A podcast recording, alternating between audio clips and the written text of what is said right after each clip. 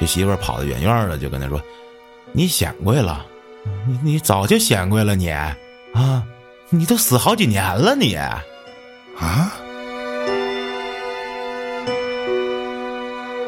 这过两天呀，我的业障啊就要消完了，到时候就会有人当我的替身了，我就可以去投胎了。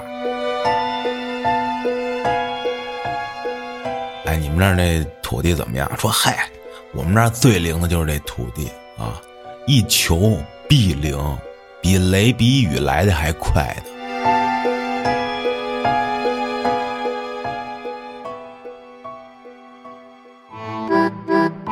欢迎收听由后端组为您带来的邪事儿栏目。如果您有一些比较有意思的经历和故事，可以关注后端组公众号投稿给小编，也可以通过小编加入微信群和我们一起交流互动。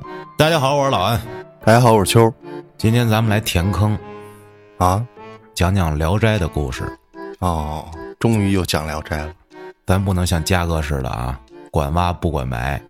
上回咱讲的是那个罗刹海市，对，这回呢，这回算个合集吧，多讲几个哈。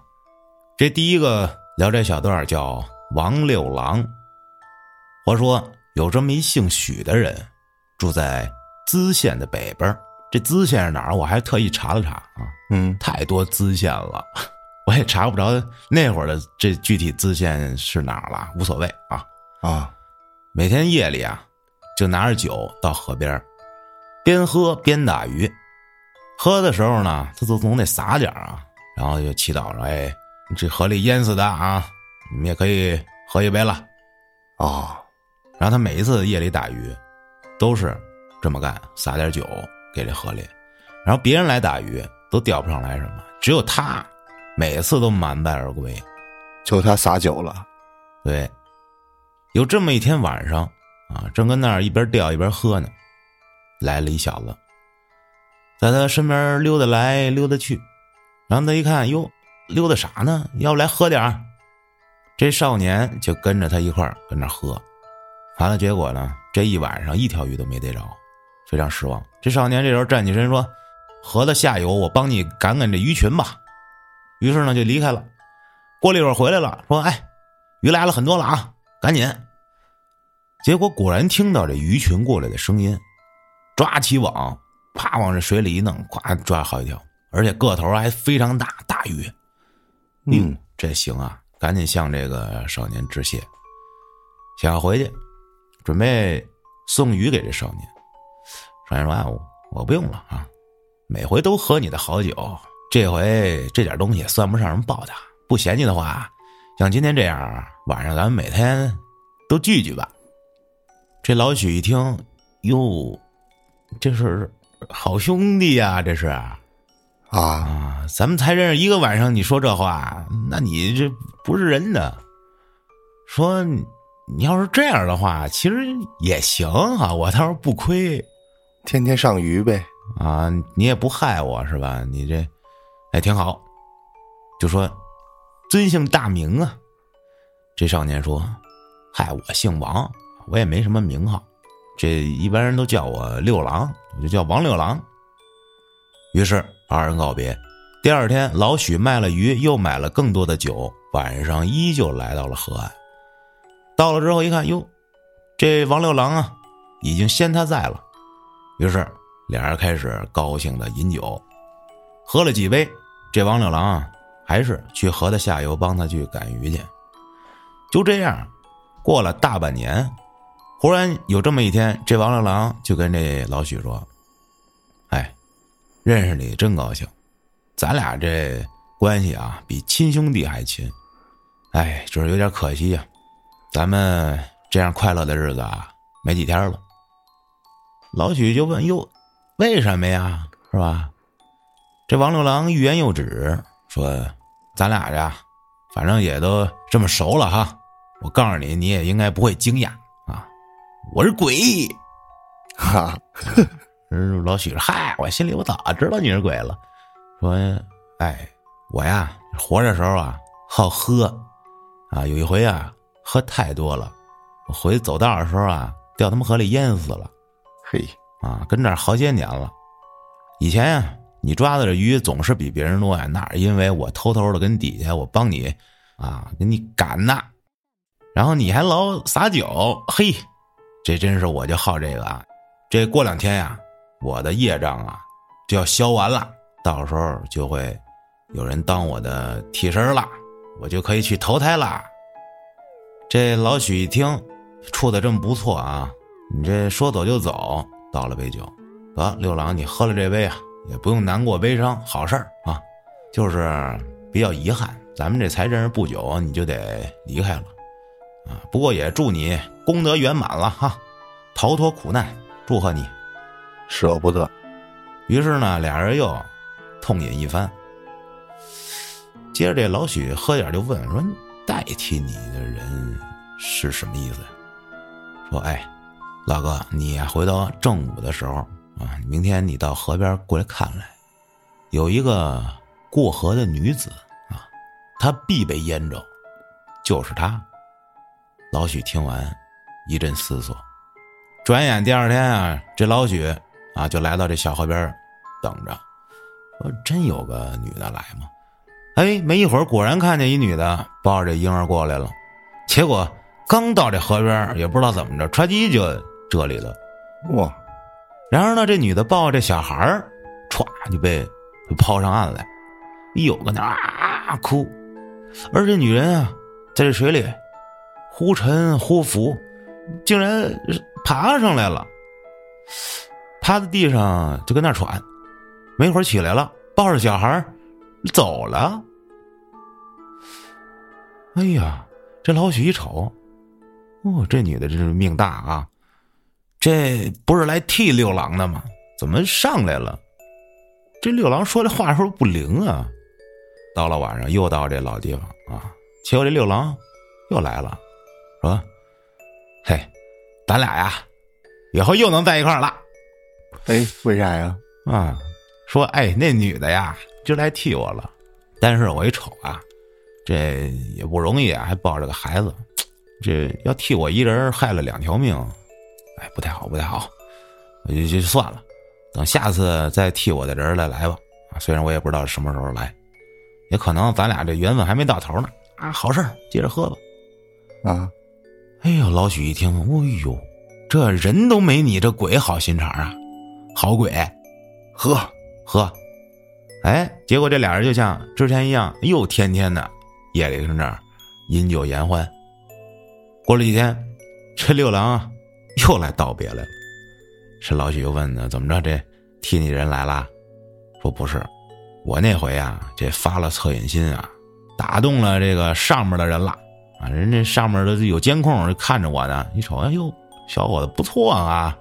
就把我招一当官了，升官了，让我去招远县乌镇当土地去。哇，嗯，明天我就得当官去了。这老哥你，咱俩这交情，你明天你要不你再探望我一次去啊？就是路有点远，有点不好走。老许一听，哎呦，你这以后可就从鬼变神了，太棒了。但是。我怎么找你去啊？是吧？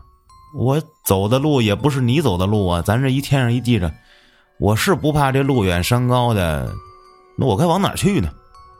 刘郎说：“嗨，没事您尽管去，甭担心啊。”再三叮嘱了一番，走了。老许回去就要开始整理这个行李，开始准备出发。这媳妇就问他：“你这一去，这数百里，即便有你说的那个地方。”那恐怕那个泥巴人也不能跟你说话了吧？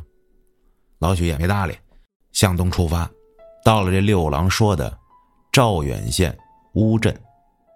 到了这乌镇呀，找了个地方住下，就跟这店主打听，说这您这当地土地庙在什么地方？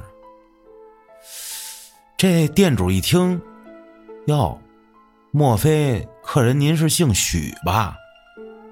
哟，说您怎么知道的呀？啊。家属说：“您这家里是不是资县来的呀？”“对呀。”“说是啊。”“说您怎么知道的呀？”结果这店主没回应，进屋了，进里屋了啊！马上又出来了，抱着一男孩出来了。从屋里一女的探出头来，看着这老许。然后这院里的人呢，也都围了过来，啊，人山人海。这老许更懵了，这是怎么回事啊？这是。这时候众人才说：“话说几天前的夜里，大家都梦见了一个神人，跟他们说，说这淄川县我有一姓许的朋友会来，你们呀得帮助他一下啊，给点盘缠啥的。我们所有人都梦见这个了，啊，在这儿已经等很久了。”这老许一听，我的妈呀，太神奇了！于是呢，就去了这个土地庙。见了这神像，开始说：“哟，六郎是你吧？啊，你现在成了泥像了。这自从跟你告别以后，我这睡觉啊，老想这事儿。这大老远的，我跑过来啊，我也算这履行了咱俩之前的这约定了啊。你还真够意思，还托命给当地的这些老乡，还得是你。只不过，哎呀，老哥，我这也没啥厚礼，就是带了一杯酒，哈。”哦。你要不嫌弃，跟当初那会儿跟河边似的，啊，咱俩再喝一个。叨咕完啊，又烧了点纸钱，哎，接着就瞅这土地神像啊，这背后刮起了一阵旋风，如如如如如，很长时间这才散去。夜里，这老许睡觉，哎，梦见这六郎啊来了，但是呢，跟平常打扮不太一样，这回啊，衣冠整齐。明显就死那个了啊！这六郎就说：“哎呦，还得是哥哥您啊，大老远的过来看我。只是吧，我担任这小官啊，不太方便跟你见面真是咫尺之间就像远隔重山呢。我这心里也很难受。这老乡们送你的一点东西，就当是啊，我报答咱们这之前的交情吧。你要是定好了这回去的日子，我呀过来送你。这老许住了几天。”每天都有人来邀请这老许啊，你来我家来吧，来我家吃来，因为都觉得这是神仙的朋友啊，这是啊，也不是一般人啊，就巴结。这天，这老许实在是不行了，我这我真得回去了啊！众人这才拿着书信，抱着包袱，争相的来给老许送礼。这礼物啊，拿不了了，太多了，老人孩子全来了。哎呦，这一送就送到村外面去了。太热情了，忽然就刮起了一阵旋风，就跟在这老许身后，一跟跟了十多里路。哇！这老许转身回头，跪地上梆梆磕仨头：“兄弟，你要珍重啊，就不劳你跑这么远了。这大老远，你一下这还跟了十多里，你这宅心仁厚，肯定能造福一方，也不用我再多说了。你回去吧。”啊！别送了，别送了。这阵旋风这才慢慢的离去。老许回了家以后，家里呢也就稍微富裕了一点于是呢也就不用再打鱼了。后来碰上这个招远过来的老乡，就问：“哎，你们那儿那土地怎么样？”说：“嗨，我们那儿最灵的就是这土地啊，一求必灵，比雷比雨来的还快呢。”这哪是土地呀？这个，这比四面佛还牛逼，啊！然后这个故事也就结束了。但是《聊斋》每一篇后面都有一段叫“意史是说”，就是蒲松龄自己说的，就是他对这个故事的总结。嗯，他是这么说：说这王六郎啊，身在青云之中当神，还不忘这贫贱时交的朋友，有情有义。说他呀，乡里有一个退了休的人，家里特别穷。这小时候啊，交过一朋友，叫某某，就现在啊成了达官显贵了，想去投奔他，于是呢，整装待发，奔波上千里，到了，结果非常失望的回来了，没成，人家没嘚儿他，这一路上的奔波花光了所有的钱呀，最后也把这个驴啊给卖了，这才能回来。这故事，你不觉得特别像《水浒》吗？写的。啊，宋江送武松，来回一直送啊。他这还想说，是不是得交那种那做鬼都惦记你那朋友？这不就是说白了，就是有的那人还不如这鬼呢吗？对，仗义每多屠狗辈，负心多是读书人。哼，交朋友这是天下最难的一件事儿，甭管是交男朋友还是女朋友，啊，跟你一个毫无血缘关系的人，能够说帮助你，太难得了。处好了是一件多么难的事儿，交朋友真是太难了。我至今我也不会不怎么会交朋友，朋友也不多。啊，小时候觉得自己朋友多啊，后来看看 全都是那不嘚儿你的。交朋友这东西，嗯，嘚儿不嘚儿我已经无所谓了。喊那话怎么说来着？别拿自己太当回事儿，我们只不过是偶尔被人需要。嗯，你拿这话来督促自己还是可以的。交朋友就应该是啥呀？严于律己，宽以待人啊！你可以对自己严格点儿，那别对朋友也那么严格。我这人就是一毛病啊！平常的时候巨好啊，照顾的那哥们儿是哪个，绝对没人说出我啥来。然后我一喝酒，就严于律人了。我就对我就严我就宽于律己，严于律人，我就开始这给人讲大道理。哎，这都是毛病，得改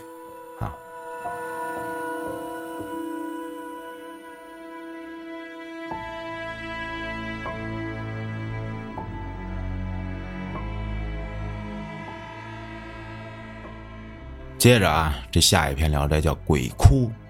哦，话说，在这谢谦事变的时候，官家的府邸都成了贼窑了。这王家的宅子啊，这儿聚的盗贼尤其多。这谢谦事变是怎么回事啊？啊，嗯就是这明朝灭亡以后，然后就在顺治三年，山东这边谢谦聚了数千农民，就开始起义抗清，啊，这么个事儿。起义了三年就被镇压了。满清刚入关那会儿老打仗啊，也不太平。啊，话说这城破了，官兵进来，开始扫荡，尸体堆积如山啊。这王学使进了城以后，让人扛走这尸体，洗刷血迹，然后就住了下来。这死人太多了啊，白天都能见着鬼，哇，晚上还能看见这床下磷火纷飞呀、墙角还能听见鬼哭。我的妈呀！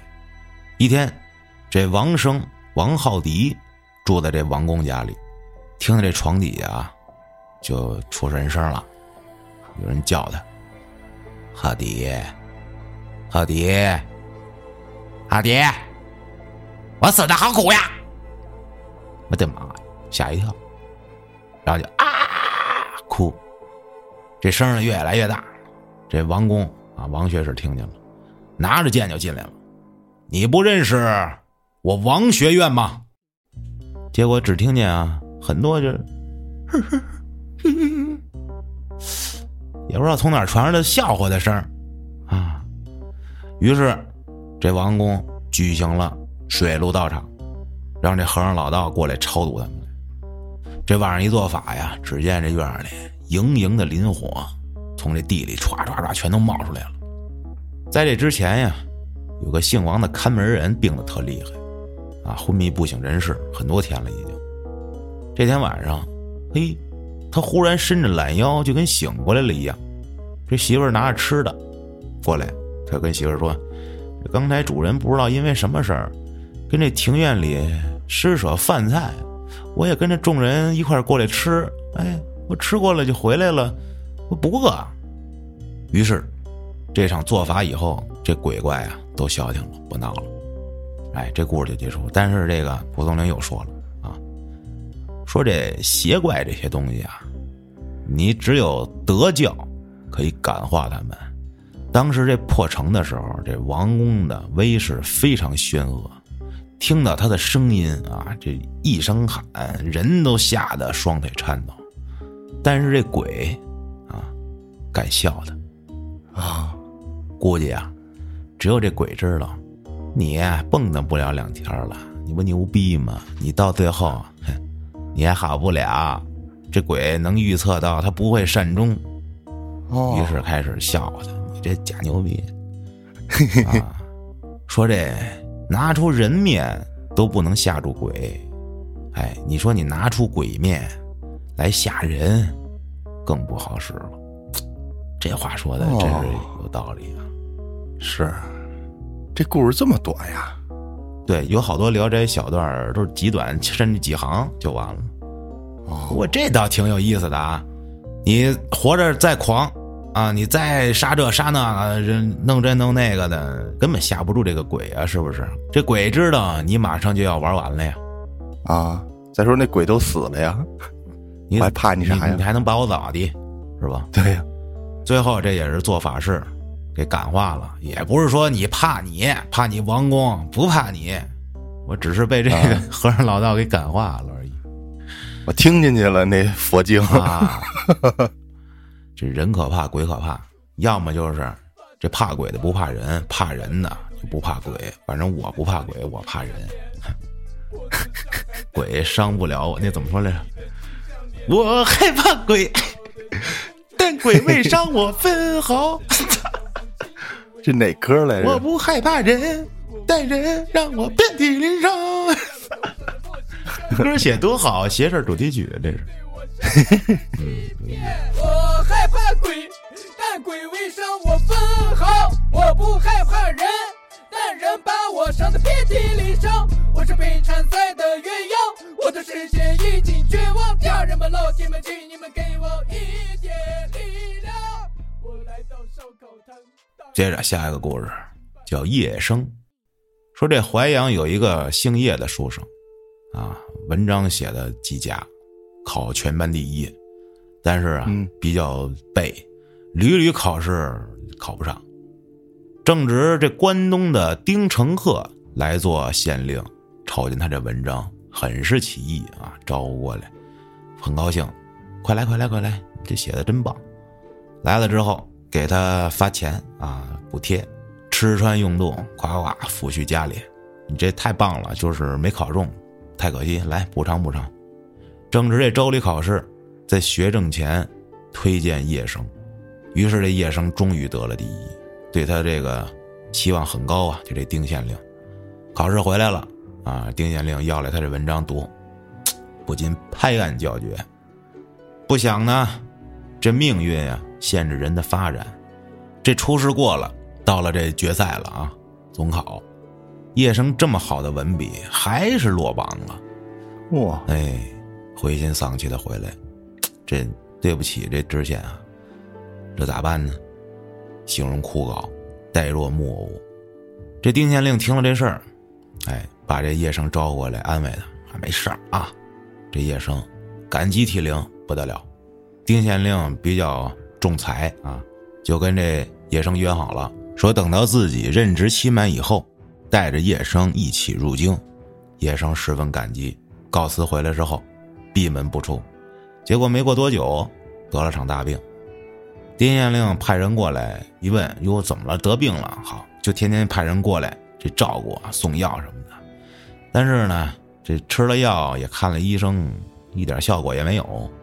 同时还发生了一件事儿，这丁县令啊，太刚正不阿了，跟这领导啊不好好说话。吃饭的时候，领导夹菜他转桌，领导唱歌他切歌，啊，啊，就就给他开了。哟这回完了，得回老家了，就写信给这叶生。我这回家的日子马上就要到了，我这一直也没走，等你呢。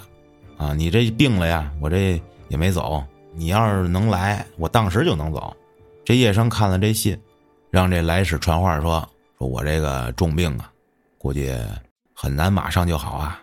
大人您别等我了，您先走吧，别耽误了您的事儿。”这使者回去禀告啊，这丁县令还是不忍得走，说我再等几天吧。过两天啊，这看门的通报叶生到了。丁县令一听大喜，赶紧过来。这叶生说：“哎呦，我这小病劳您等了这么久，这十分不安呐。现在我这好了，我就跟着您吧。”于是呢，丁县令整装待发，回到家里，让自己的这儿子拜叶生为老师。丁县令这儿子呀，叫丁在昌，年过二八，人非常聪明，凡是这文章作品看过两三遍，就倒背如流。经这叶生指导这一年，下笔成文，再加上他老爹这丁县令使使劲儿啊，成功的考进了县里的学校。这叶生啊，把自己生平所写过的这考试文章都写出来，能想出来的，能会的，全都教了这丁在昌。这小丁也不负众望，考了个第二。一天呢，这丁县令跟这叶生说：“你教出个学生啊，考了这么好，你说你这么大能耐，这这怎么老考不中啊？”是啊，这叶生说：“嗨，这估计命中注定吧。我借大人的福啊，也算是为我的才华给我扬出去了，扬眉吐气了，是吧？我这学生成了，我也算是那个了。脱不脱白衣，当不当官，不重要了。这会儿呢，这叶生在这丁县令这儿已经待好久了。丁县令就琢磨着，你这该回去考试了，你别把自己这考试给耽误了啊。说你这回去看看去吧。这叶生听了之后啊，显出了不太乐意的样子。结果这小丁呢，果真考中了进士啊，就当了官这时候又过一年，这叶生啊参加顺天府乡试，终于考中了个举人。正好赶上这小丁被派南河公务，就跟这叶生说：“啊，这趟去离您家不远，这先生您已经功成名就，衣锦还乡了，该是吧？”叶生也很是喜悦，俩人选定吉日上路。到了这淮阳地界儿，这小丁让仆人套马车送叶生回家。这叶生到了家门口一看，哟，门庭冷落。走到庭院当中，这媳妇儿啊，从门里出来一瞅，哟，我的妈呀，这是啥情况啊？大白天的，扔下簸箕就跑了。叶生很奇怪，说：“这怎么了？这才三四年，我这也没落魄呀。”我也没落牌了，回来了，我这就不显贵了吗？我这不也是那个了吗？啥意思？这媳妇跑得远远的，就跟他说：“你显贵了，你你早就显贵了，你啊，你都死好几年了，你啊，这家里停着你这灵柩，家里这穷，地儿又小，现在这儿子也长大了，准备去安葬你去，你这。”别怪我们呐，我们也不是这个故意不给你下葬，乱七八糟，你别出来啊弄我们啊！叶生一听，这才恍然大悟。哎呦，原来我已经死了！进了屋，瞅见自己这棺材就停在那儿了。哎呀，一下扑到地上，歘，消失了。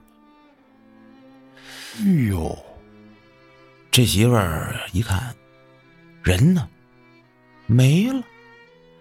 只见这地上啊，叶生这衣帽鞋袜散落一地，没有半点人影悲痛极了，抱起地上的衣服大哭起来。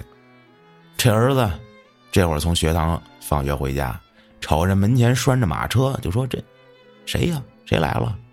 这赶车的说啊，你们家主人呀，你爹来了！好家伙，一听，我的妈呀，我爹来了！我的天哪，赶紧就跑进屋里了。一瞅这老妈正跟那屋里哭呢，这才告诉他刚才是怎么回事。这娘俩又仔细问了一遍这套车的这仆人，这才知道整个事情的始末。这仆人回去了，也跟这个小丁说了这事儿。哎呦，这小丁一听，哇塞，顿足捶胸啊！赶紧套车，啊，前往这叶生家，出钱为他安排后事儿大操大办给这叶生安葬了，又拿了好些钱给这叶生的儿子，还给他找了一名好老师，自己又向这个学史推荐，使这叶生的儿子第二年就入县，成了秀才。这故事非常符合蒲松龄这一辈子爱爱骂的人啊，就是说这官场。啊，他就是一辈子考考不上，这蒲松龄能写出《聊斋》来啊？你说他什么才华？他就是十九岁的时候就以县府道啊得了这仨第一，一个大秀才啊，而且受到当时啊著名诗人施于山的称赞跟重视。但是后来这几十年里屡考屡败啊，直到五十多岁。这才听了媳妇儿话，不考了。就这一辈子，连个举人都没考上过。就说他恨透了当时这腐败的科考制度，哦，不是有才华你就能成啊，你还得有钱。你还得有势。清朝那会儿那个科举舞弊案，你说那会儿不是也挺严的吗？是吧？你考试的时候给你关在那个小屋里，动都不许动。是，但你得给上面递银子呀，递完就不严了。对你这对于你不递东西的都严，对于你递了东西的就，是吧？小计算器就给你预备好了，小字典也给你预备好了。哎，想想那会儿《铁齿铜牙纪晓岚》里面，他不就去查那个科举舞弊案去了吗？这上上下下没一个好人。而且那会儿还能买官呢，捐班儿。对，对对对，嗯，你有钱就可以当官，有点像现在的漂亮国。他这科举舞弊为什么那么厉害？就是说，这个如果一有贪腐的话，整个就影响他们这个朝廷上上下下大小所有官员，对吧？因为那些考中了的人要进到朝廷里当官的，你这靠作弊上来，说明你没本事，你不行，你上来当官还是只能说多一个贪污的又来了。对呀，他花了这么多钱，他得赚回来呀。没错，这钱从哪来呀？不还是从老百姓身上来吗？对，啊，就说你这命啊，能遇上一个伯乐，帮助你一把，提携你一把，太幸运了。即便你说这叶生啊已经背到家了，他最后这不是也是考上了吗？对，死了才考上。你活着，你就不能用你的真才实学来换来一举功名。哎呦，难呀！不过这丁县令真是好人哈、嗯，可是再好也帮不了一个大活人，你只能帮鬼。哎，那这叶生是怎么死的？病死的呀，哦，就那场病就没活过来不是老考不中吗？烦呀，郁闷。啊，就那次病嘛，让那个丁县令等了好几天对对对，啊，是啊，那会儿走的啊，怎么之后怎么就一下就好了呢？哦，你这魂儿出来了吗？嘿也，是那会儿没手机，打个电话一问，他家里的，哎呀，死了，不知道。那他这个一停停好几年也还行，找不着地儿安葬，啊，就说家里是没钱啊，啥也不是。行了，今天也算是个《聊斋》小合集哈，您喜不喜欢呢？反正也是他了啊。我这讲的也不是特别的详细吧，好多他这个科举里面的这些词儿啊啥的，我也不是特懂，我查也不好查，我实在是也没没多明白。你说什么叫岁贡生？哇，什么叫岁考？其实这些词儿我也不是特别的理解，啊，我还特意查了查，但是最后我也没没怎么整明白。反正这不耽误听这故事啊，差不多就这意思。好了，今天也就聊到这儿了，感谢您的收听，咱们下期再见。